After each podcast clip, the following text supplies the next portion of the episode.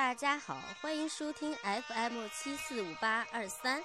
今天由我们的小主播王思涵，来自贝贝中英文幼儿园小三班的小朋友，给大家带来一个好听的故事。故事的名字叫《老鼠嫁女儿》。老鼠最后把女儿嫁给谁了呢？让我们一起去听一听吧。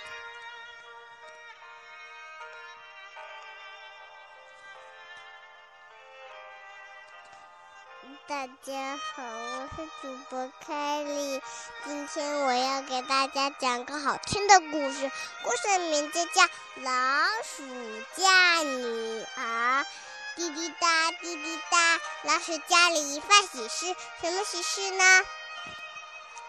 老鼠姑娘要春嫁，女儿嫁给谁呢？鼠妈妈，我鼠爸爸。这个鼠爸爸是老胡头，他说：“谁最厉害，咱们就把女儿嫁给他。”于是鼠爸爸就是找太阳，太阳说：“我我也不是最厉害。”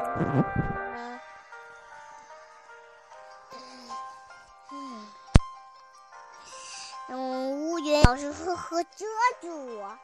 乌云给我厉害多了，于是鼠爸爸就去找乌云。乌云说：“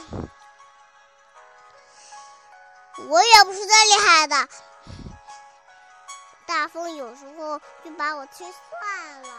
大风给我厉害多了，于是鼠爸爸就去找大风。大风说：‘哎呀，遇到危机。’”墙我就出不去了，围墙给我厉害，给我厉害多了。于是鼠爸爸就去找围墙，围墙说：“哎呀，老鼠会在我身上打洞，老鼠给我厉害多了。”就这样，太阳怕乌云，乌云怕大风，大风怕围墙。